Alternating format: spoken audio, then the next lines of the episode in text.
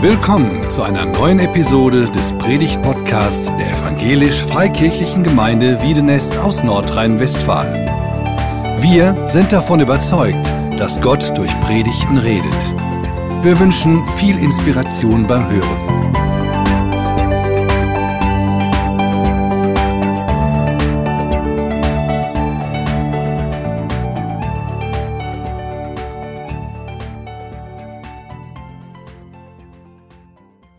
Wer die letzten beiden Gottesdienste miterlebt hat, der kann sich vielleicht noch erinnern, dass Tillmann immer wieder die Möglichkeit gegeben hat, auf galant und, galante Art und Weise aus dem Gemeindesaal zu kommen, ähm, weil es einfach sehr praktisch wird und jetzt nicht einfach nur äh, allgemein irgendeine Rede oder eine Predigt ist, sondern tatsächlich das Leben zum Tragen kommt. Ihr kennt ja vielleicht die Möglichkeiten, dass man dann eben 15 Minuten lang auf Toilette gehen kann oder so. Ich kann dir heute nicht sagen, wann das sein wird, wo es vielleicht für dich sehr praktisch sein wird. Gemeinde beziehungsweise Gottes Wort ist immer irgendwann praktisch. Ich mag das als allererstes viel über die Bibel zu diskutieren und irgendwelche Theorien auseinanderzuklamüsern. Am Ende des Tages kommt es in deinem Leben an, kommt es in meinem Leben an. So ist es auch bei dieser Reihe, wo wir gest, äh, letztes Mal angefangen haben. Wie, wie ist das zwischen Mann und Frau? Tillmann hat das gut erklärt wie es am Ende von Kapitel 5 darum geht, was heißt eigentlich Leben im Geist zu haben. Das ist ja so, so ein frommer Begriff, äh, geisterfülltes Leben, Leben im Geist, erfüllt sein vom Heiligen Geist. Ja, es ist gemeinsames Lob, ja, es ist gemeinsames Gebet, aber ab 5.21 kommt es dann tatsächlich im Leben an, täglich, wöchentlich im Leben und dann natürlich vor allen Dingen, da ist es dann irgendwie auch immer, mehr oder weniger in der Familie. Heute gibt es, geht es um zwei Punkte. Zwei Abschnitte werden zusammengefasst und ich lese aus einer, na, nennen wir es mal so, ziemlich volksnahen Übersetzung. Tut das, was die Chefs, ach so, ich bin in äh, Epheser 6 ab Vers 5, soll ja Menschen geben, die eine Bibel dabei haben oder eine Bibel-App. Epheser 6 ab Vers 5. Tut das, nein, 6 Vers 1 geht's los. Allen Kindern kann ich nur sagen, Hört auf das, was eure Eltern euch sagen. Gott will das von euch. Du sollst deinem Vater und deiner Mutter mit Respekt begegnen. Das ist ein wichtiges Gesetz und Gott gibt dazu auch gleich ein schönes Versprechen ab. Wenn du das tust, dann wird es dir gut gehen und du wirst lange leben. Die Väter sollten bei der Erziehung darauf achten, immer fair zu sein und keinen ungerecht zu behandeln. Das gibt nur böses Blut. Sie sollen ihren ihre Kindern lieber den Weg deutlich machen, den Gott mit ihnen gehen will. Nächster Abschnitt, Vers 5. Tut das, was die Chefs euch beauftragen. Eure Einstellung ihnen gegenüber soll von Respekt geprägt sein. Befolgt ihre Anweisungen korrekt, genauso wie ihr die Anweisungen von Jesus befolgt. Gebt alles auf der Arbeit, aber tut das nicht, um Menschen zu beeindrucken, sondern tut das als Arbeiter von Jesus, dem ihr radikal dienen wollt. Nicht vergessen, Leute, ihr arbeitet letztlich nicht für Menschen, sondern für Gott. Ihr werdet eine gerechte Bezahlung für das bekommen, was ihr getan habt, egal wie jetzt euer Status in der Gesellschaft ist. Das Gleiche gilt übrigens auch für die Chefs. Droht euren Untergebenen nicht ständig mit Strafen und so. Vergesst bitte nicht, dass ihr genauso denselben Chef im Himmel sitzen habt wie sie. Und der hat auch keine Lieblingsmenschen.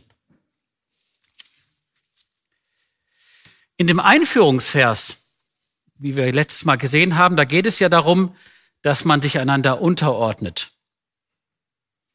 Und natürlich versuchen wir, wie letztes Mal auch, das zu übertragen. Was heißt das für uns heute? Damals gab es bestimmte Situationen, was das in der Ehe geheißen hat, und heute vielleicht ähnlich oder manches anders.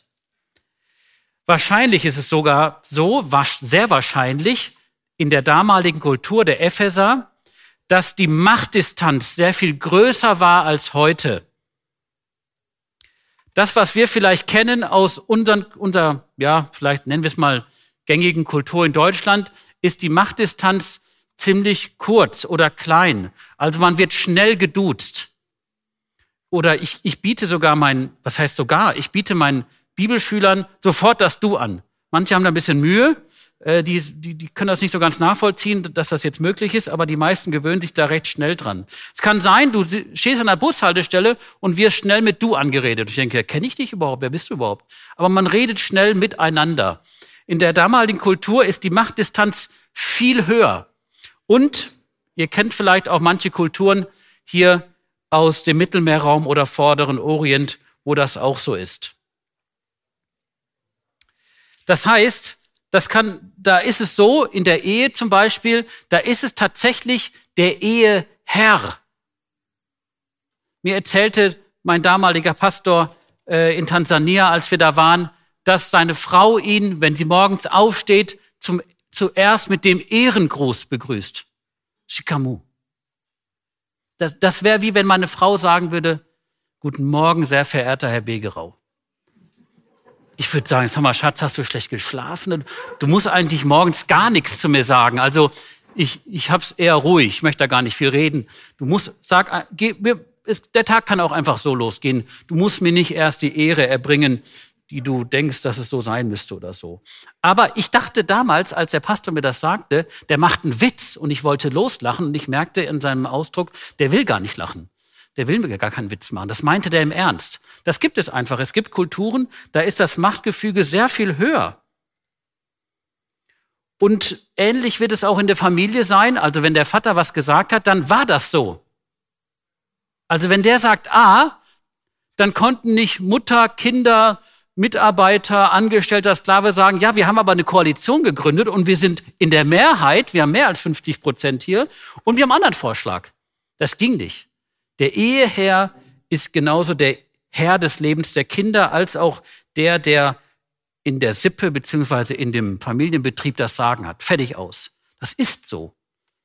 Von manchen Kulturen kennt ihr das vielleicht auch in Deutschland, dass das etwas anders ist. Das konnte sogar so sein, dass dieser Mensch, der so viel Autorität hat in dem ganzen Familien- und Betrieb, äh, Familiengefüge und Betrieb, dass der natürlich auch körperliche Strafen ähm, ausführen konnte, entweder selber oder schlagen lässt. Das ist für uns, äh, für viele von uns fremd. Äh, manche würden vielleicht auch sogar trotzdem begründen wollen, habe ich leider auch schon gehört, dass sie aus geistlichen Gründen ihre Kinder schlagen. Aber das ist eigentlich relativ selten, dass es erlaubt ist, dass eine Gesellschaft sagt, ja, das ist ein legitimes Mittel. Das kennen wir selten, aber es gibt Kulturen, da ist das so. Und es kann auch gut sein, dass es bei den Ephesern so war. Ich hatte von einem Mann in Tansania gehört, als wir da waren, der erzählt in einem Zeugnis, also so nennt man ja, so nennen Christen das, wenn jemand was aus seinem Leben erzählt, Zeugnis, obwohl es ja kein Zeugnis gibt. Ähm, der sagte, äh, als er, nachdem er Christ geworden ist, es macht ihm keinen Spaß mehr, seine Frau zu schlagen. Stellt euch mal vor, da kommt einer hier vorne hin, ja, ich muss ein Zeugnis, der Herr hat an mir gewirkt, der Geist und so, macht keinen Spaß mehr, die Frau zu schlagen.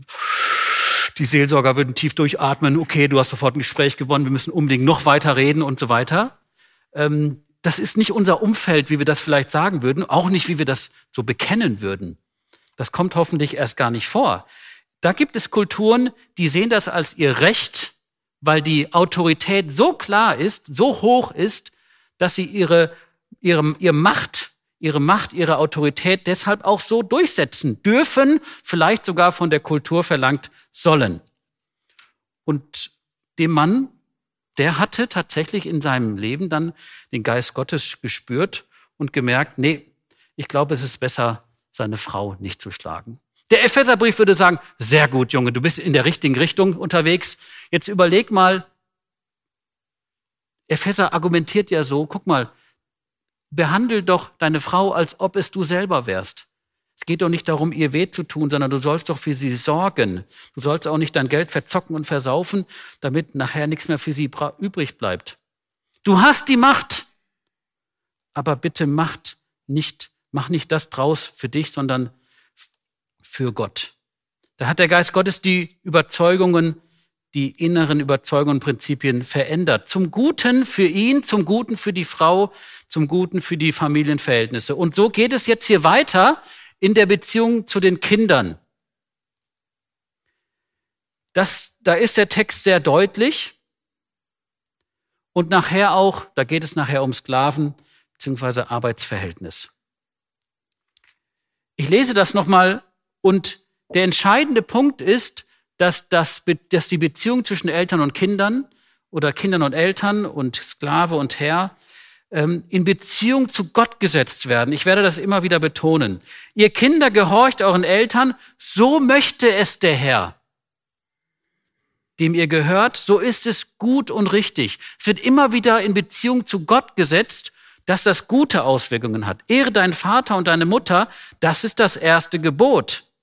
Das erste Gebot Gottes, das mit einer Zusage verbunden ist. Mit der Zusage, dann wird es dir gut gehen. Da kommt etwas von Gott, die Unterordnung zu Gott, und das ist gut für dich. Du wirst lange auf dieser Erde leben. Ihr Väter, verhaltet euch euren Kindern gegenüber so, dass sie keinen Grund haben, sich gegen euch aufzulehnen.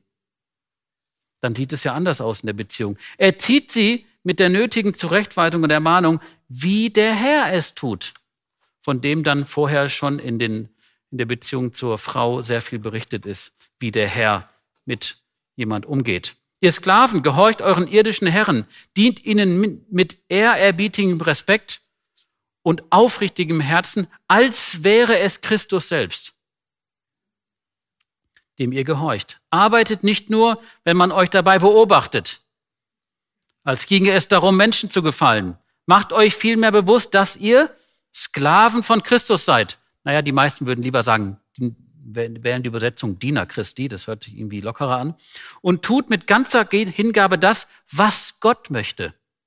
Erfüllt eure Aufgaben bereitwillig und mit Freude. Arbeitet man natürlich ganz anders, denn letztlich dient ihr nicht Menschen, sondern dem Herrn. Ihr könnt sicher sein, dass jeder, der Gutes tut, vom Herrn dafür belohnt wird, ob es sich nun um einen Sklaven handelt oder um einen freien Menschen.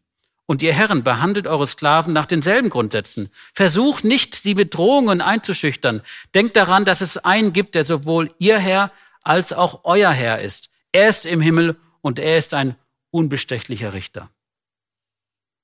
Mein Eindruck ist hier, dass vor allen Dingen die angesprochen werden, die in der Familie und in der Gesellschaft eine hohe Autorität haben, viel Möglichkeiten zur Macht. Und das sind eben im ersten Teil, den wir letztes Mal hatten, in der Kultur damals, vielleicht auch heute, die Männer. Und die werden deutlich, sagen wir mal, ermutigt, ihre Möglichkeiten nicht für sich auszunutzen, sondern für das Gemeinsame in der Ehe, was zum Wohl ist für die ganze Familie. Gebrauche deine Autorität, deine Kraft, deine Möglichkeiten für deine Frau. Sie gehört zu dir. Was sie daraus macht, das ist eine andere, eine andere Geschichte. Aber zunächst einmal wird ja ausführlich der adressiert, der die Autorität hat und die Möglichkeiten hat, etwas daraus zu machen. Jetzt geht es weiter mit den Kindern und den Vätern und nachher den Sklaven und den Herren. Ich habe den Eindruck, es geht als erstes bei Mann und Frau um diese enge Beziehung und dann wird die Beziehung immer weiter. Also Ehepaar, Eltern, Kinder und dann ein anderes Verhältnis zum Beispiel auf der Arbeit, wobei der Sklave hat ja da auch gewohnt in dem Haushalt. Interessant ist, dass immer zuerst die Untergebenen angesprochen werden.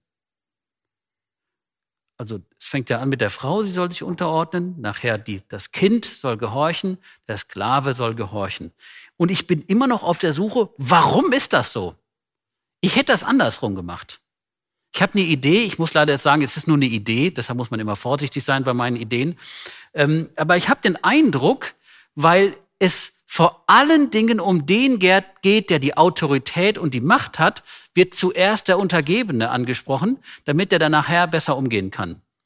Der, der er untergeben ist, also der hören muss, nämlich das Kind beziehungsweise der Sklave, die sind da sowieso gewohnt zu hören. Die müssen ja hören, weil jemand über ihnen steht, entweder im Arbeitsverhältnis oder in der, in der Familie. Die werden sowieso adressiert, dass sie hören sollen und deshalb ist das für sie nichts Neues.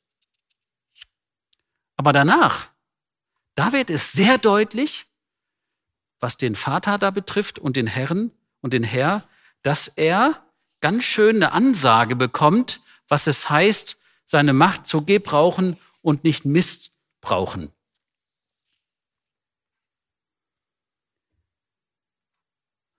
Und das möchte ich euch jetzt mitgeben. Und ich wünsche euch, dass wir haben gerade gesungen, dass Gott der Mittelpunkt sein soll. ich wünsche mir, dass du das erlebst, dass Gott der Mittelpunkt ist und äh, dass er dein Leben trifft, dass du ermutigt wirst, seist du in der einen oder anderen ähm, Position, tatsächlich auf Gott zuzugehen. Wir fangen mit den Kindern an und mit den Sklaven. So ist es ja auch im Text. Der besondere Punkt, auch wenn jemand über dir steht, es steht auch immer Jesus über euch beiden. Natürlich wird einer, die, die wenigsten werden sagen, dass sie einen Sklavenjob haben. Das sagt man zwar manchmal so, ja, ich fühle mich wie so ein Sklave. Nein, für, ja, gibt es, aber ich, sei, ich sag dir, ich, ich, spreche dir das zu, du bist kein Sklave.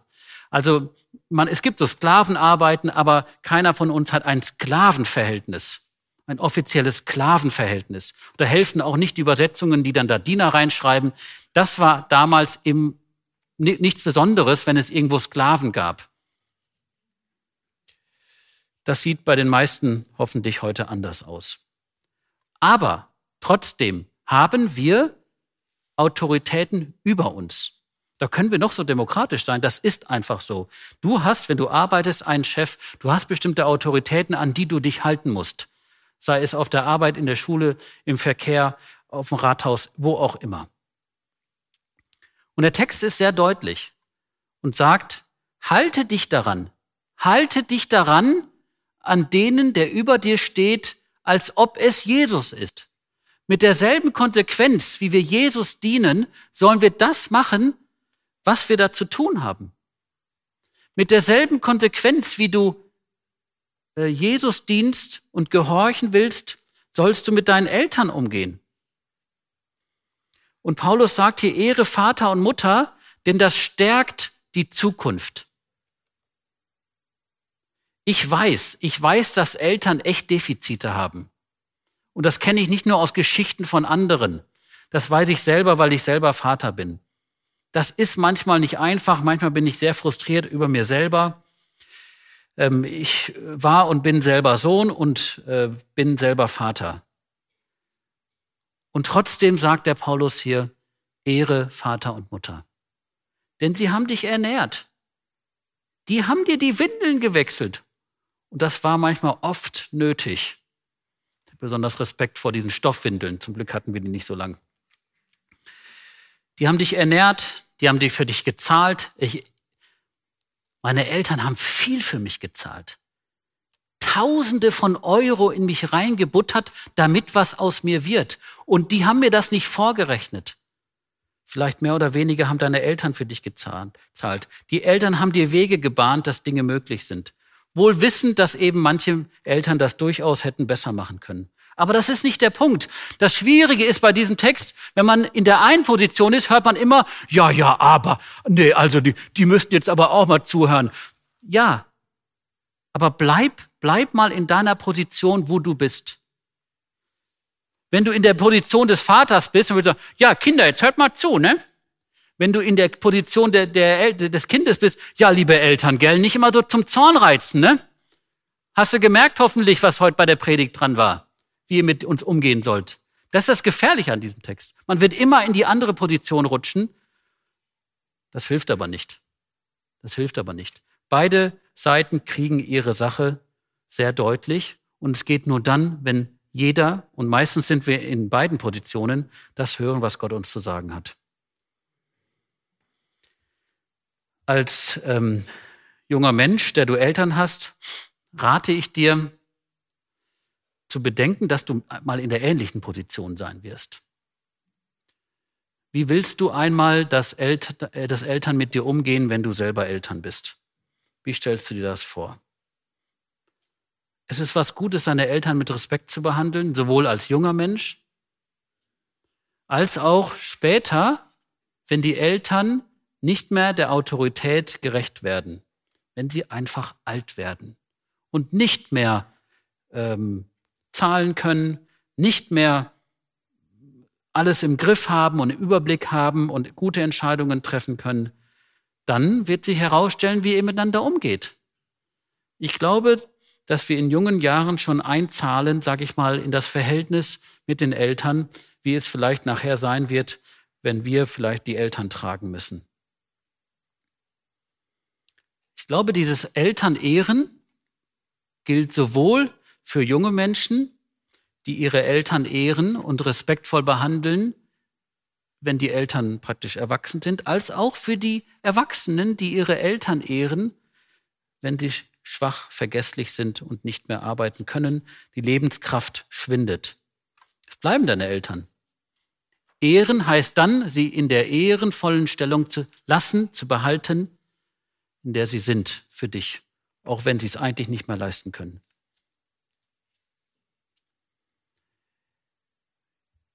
Konsequenz heißt das für mich, wenn du merkst, boah, ich habe es meinen Eltern doch ganz schön schwer gemacht. Ich habe sie nicht geehrt. Ich habe sie nicht respektvoll behandelt. Ich habe es ihnen schwer gemacht. Tja, dann wird es Zeit, dass du das klärst.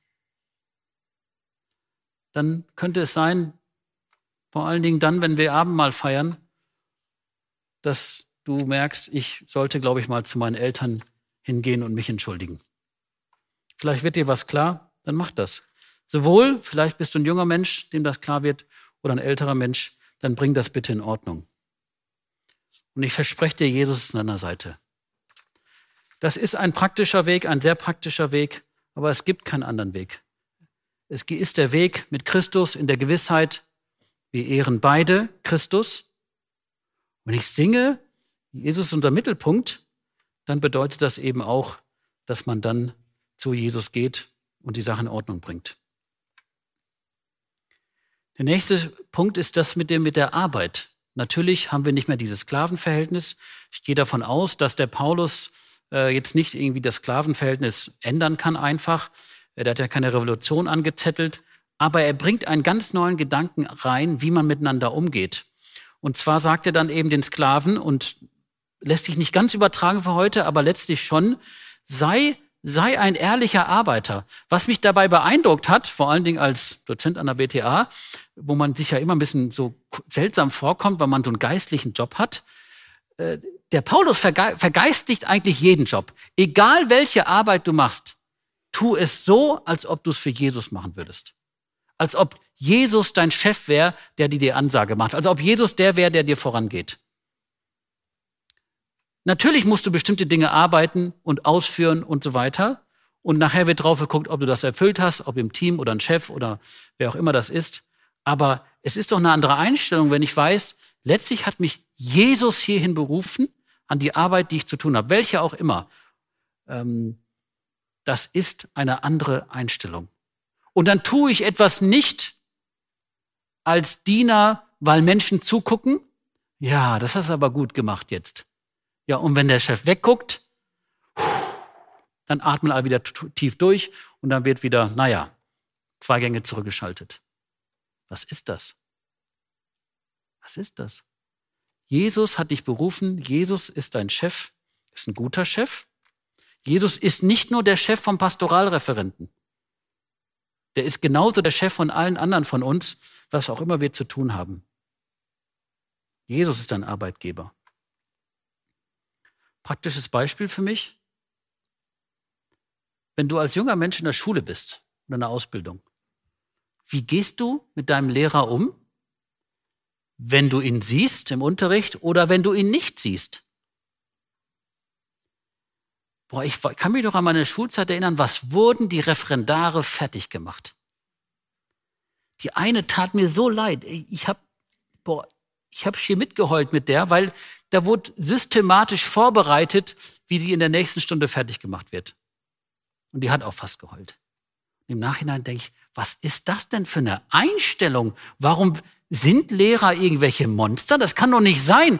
Sind, sind Referendariat, wo, wozu gibt's Referendariat? Damit die Lehrer fertig gemacht werden? Das geht doch nicht. Das geht doch nicht. Wenn Jesus dein Lehrer wäre, ja, ist er aber nicht. Ja, klar, kommt Jesus nicht in den Unterrichtsraum rein. Ist doch logisch. Da wäre viel unterwegs.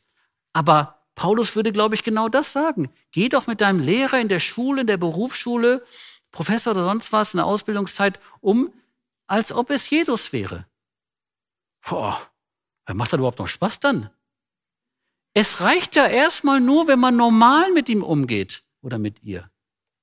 Ich habe den Eindruck, nicht bei allen, bei allen, manchen Lehrern fehlt mir das noch, aber ich habe den Eindruck, bei den meisten Lehrern, die wollen das eigentlich ganz ordentlich machen. Und das ist eine andere Einstellung. Vielleicht kannst du sogar als junger Mensch in der Schule etwas prägen, wie man, muss ja nicht gleich der Liebling sein vom Lehrer, aber zumindest respektvoll mit dem Lehrer umgehen kann und nicht zum Schlechten. Genauso mit dem Chef. Es kann doch nicht sein, dass man, wenn der Chef dabei ist, dann schleimt man darum, kaum ist er weg, dann wird der nur fertig gemacht oder irgendwelche komischen Gerüchte in die Welt gesetzt. Was soll das? Was wäre denn, wenn du Chef wärst? Oder eben Paulus sagt, was wäre denn, wenn Jesus dein Chef wäre? Ja, ja genau. Beide haben den gleichen Chef. Kommt da später dazu. Sowohl wenn du untergeben bist, als auch der Chef. Das ist eine andere Einstellung. Wo musst du deine Einstellung ändern? Mit deiner Arbeit, die du tust, beziehungsweise mit deinen Kollegen, wie ihr eurem Chef oder Lehrer umgeht. Der zweite Punkt ist dann, da geht Paulus auf die andere Seite. Die Eltern werden angesprochen, beziehungsweise die Väter und dann die Chefs. Interessant ist übrigens, dass ja die Väter genannt werden. Also, da steht dann, Ihr, und ihr Väter verhaltet euch euren Kindern gegenüber so, dass sie keinen Grund haben, sich gegen euch aufzulehnen. Es gibt zwar auch Ausleger, die sagen, der Plural im Griechisch von Vater kann auch Eltern heißen, aber ich habe die Stellen nachgeguckt, nur an einer Stelle könnte man das so machen. Ich glaube eher, es ist tatsächlich, geht es hier um die Väter. Gut, die Mütter oh, können ganz entspannt zurücklehnen. Nein, darum geht's nicht, sondern auf dem Hintergrund der damaligen Zeit, dass die Väter die absolute Autorität hatten, die konnten eigentlich machen, was sie wollen.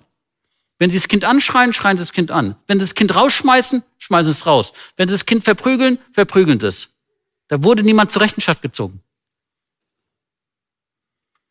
Und denen, die diese Autorität haben, diese Väter, wird gesagt, nein, das läuft so nicht, mein Freund. Das läuft so nicht. Ihr Väter verhaltet euch euren Kindern gegenüber so, dass sie keinen Grund haben, sich gegen euch aufzulehnen.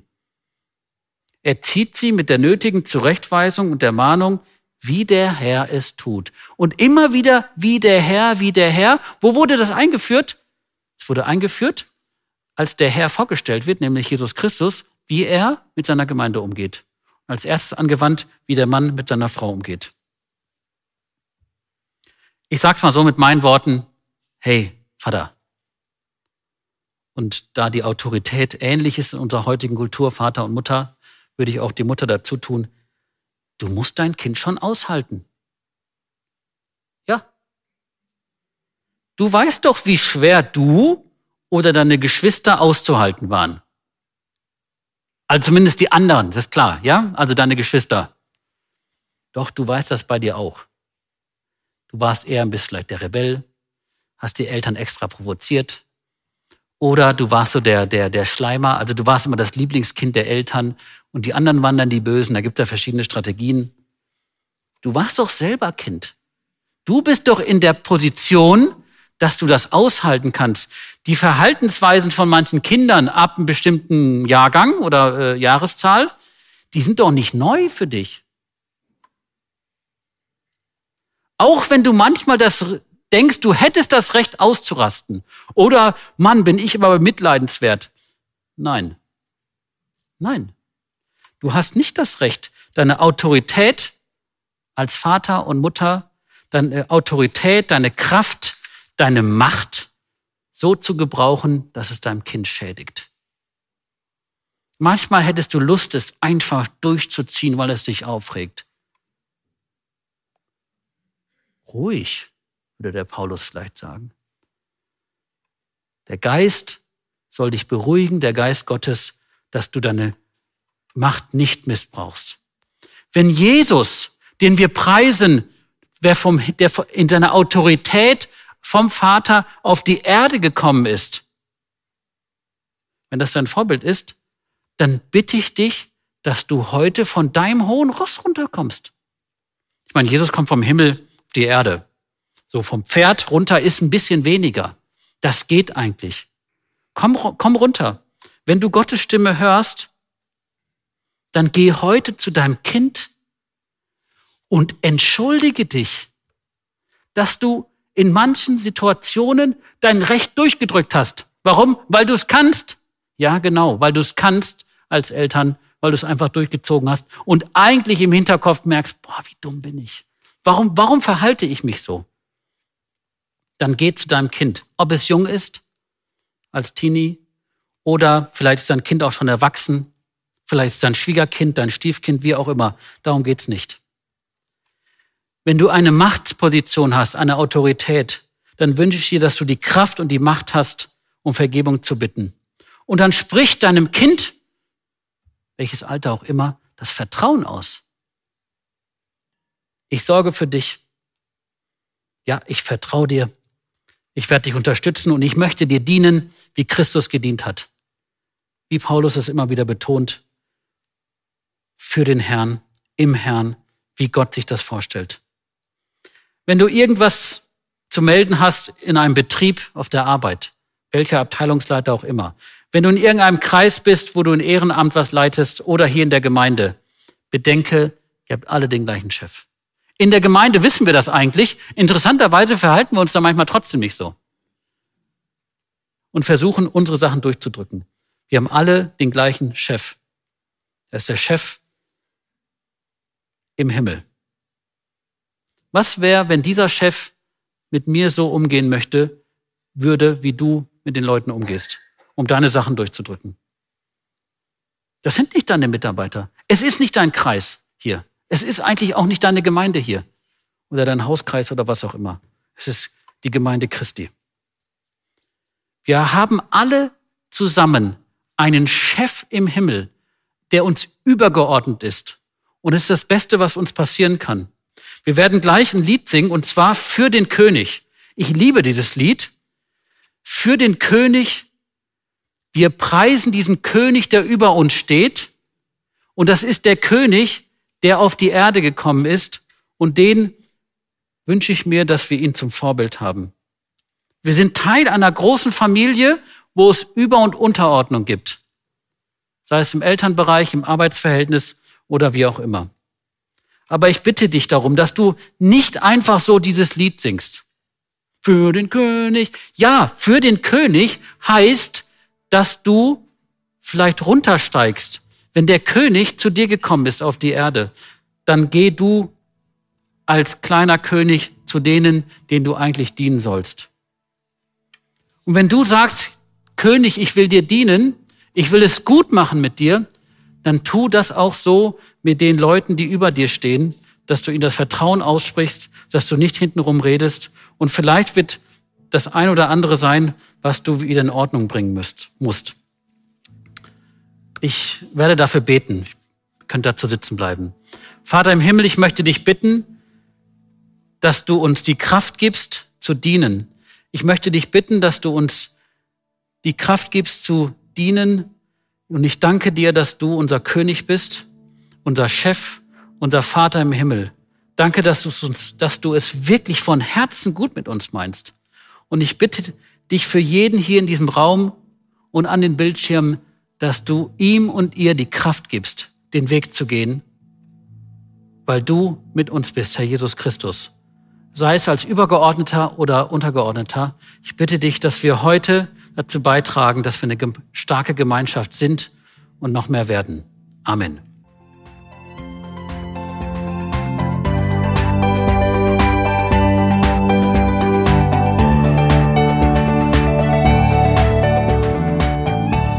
Sie hörten einen Predigt-Podcast der EFG Wiedenest. Weitere Predigten, Informationen zu Jesus Christus und zu unserer Gemeinde gibt es unter www.efg-wiedenest.de.